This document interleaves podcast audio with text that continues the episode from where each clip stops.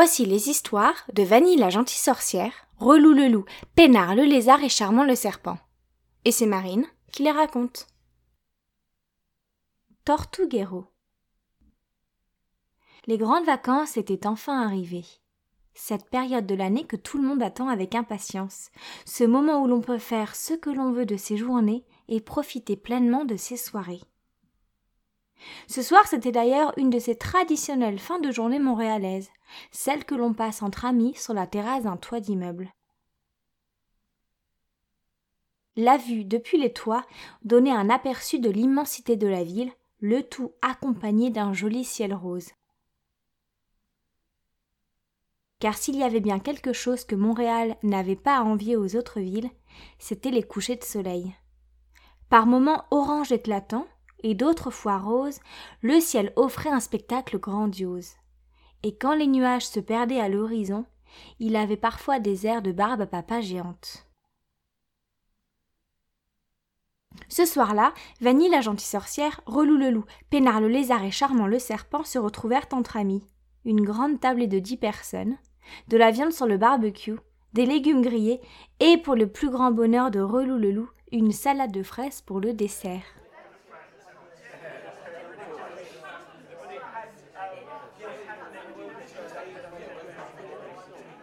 Relou le loup était le plus gourmand de la bande et aimait particulièrement les fraises.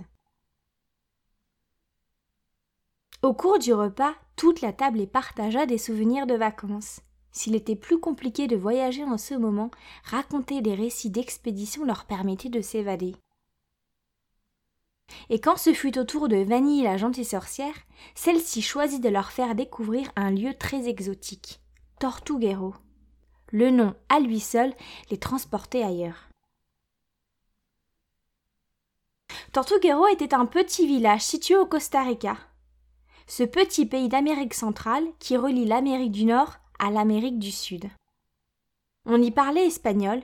Hola, buenos días. Et les habitants étaient affectueusement appelés Los Ticos.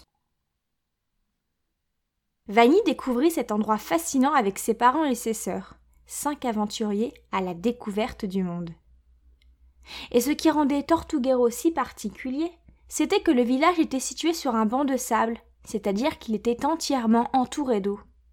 D'un côté par la mer des Caraïbes, et de l'autre par la rivière Tortuguero. On ne pouvait donc y accéder qu'en bateau. Mais attention à la baignade dans la rivière, car c'était dans cet endroit particulier que se trouvaient les caïmans. Vanny et sa famille embarquèrent dans un petit bateau à moteur qu'ils transporta jusqu'à leur habitation. Pour y arriver, ils traversèrent plusieurs canaux. La grande rivière du départ se divisait par la suite en chenaux qui s'entremêlaient. On les appelait las lagunas en espagnol, et il fallait bien connaître les lieux pour ne pas se perdre. Par chance, ils croisèrent sur leur chemin Adolfo qui leur servirait de guide pendant tout le séjour. Ce Tico aux cheveux bruns très bouclés et aux yeux rieurs avait grandi à Tortuguero et connaissait le coin par cœur. Pendant la traversée en bateau, Adolfo ralentit et coupa le moteur pour s'approcher tranquillement de la rive. Il pensait avoir aperçu un jaguar. L'animal était tapis dans les herbes hautes pour pouvoir chasser.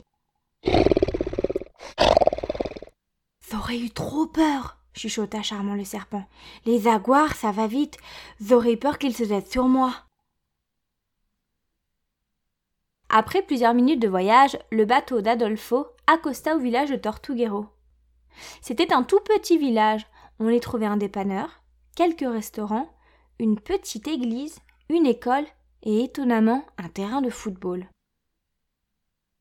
Ils traversèrent le village pour se diriger vers le grand parc de l'île. Une balade à pied dans la jungle leur permettrait de découvrir toute la richesse de la faune et de la flore. La quoi? lui demanda Relou le loup. La faune et la flore, lui répondit Vanille, la gentille sorcière. La faune, c'est l'ensemble des animaux, et la flore, c'est l'ensemble des arbres et des plantes. Et à Tortuguero, on pouvait croiser beaucoup d'animaux. Des caïmans, des jaguars, des serpents, des toucans, et plein d'autres encore. Vanny avait particulièrement aimé découvrir les toucans, ces oiseaux magnifiques au grand bec jaune qui pouvaient être multicolores. Ils étaient comme des taches de couleur dans la forêt très verte.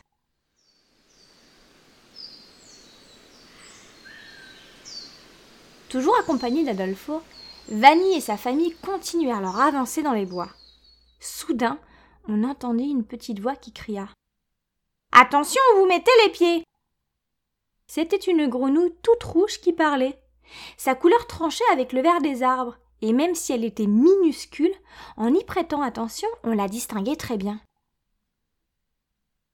Adolphe leur expliqua qu'il s'agissait d'une espèce de grenouille qu'on voyait surtout sur l'île, et il fallait faire attention à ne pas les toucher, car leur peau brûlait les doigts. De toute façon, ajouta-t-il, on devrait toujours laisser les animaux tranquilles. Ils sont chez eux ici, et nous, nous ne faisons que nous promener.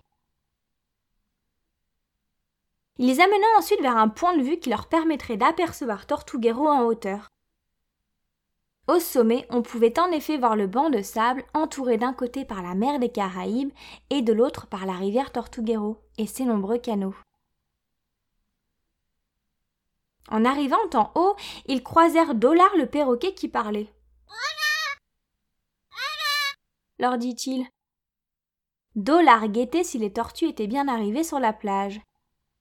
Car l'autre particularité de l'île, c'était qu'elle abritait des milliers de tortues qui tous les ans venaient y pondre leurs œufs. Et à cette période de l'année, il était très important de les laisser entre elles.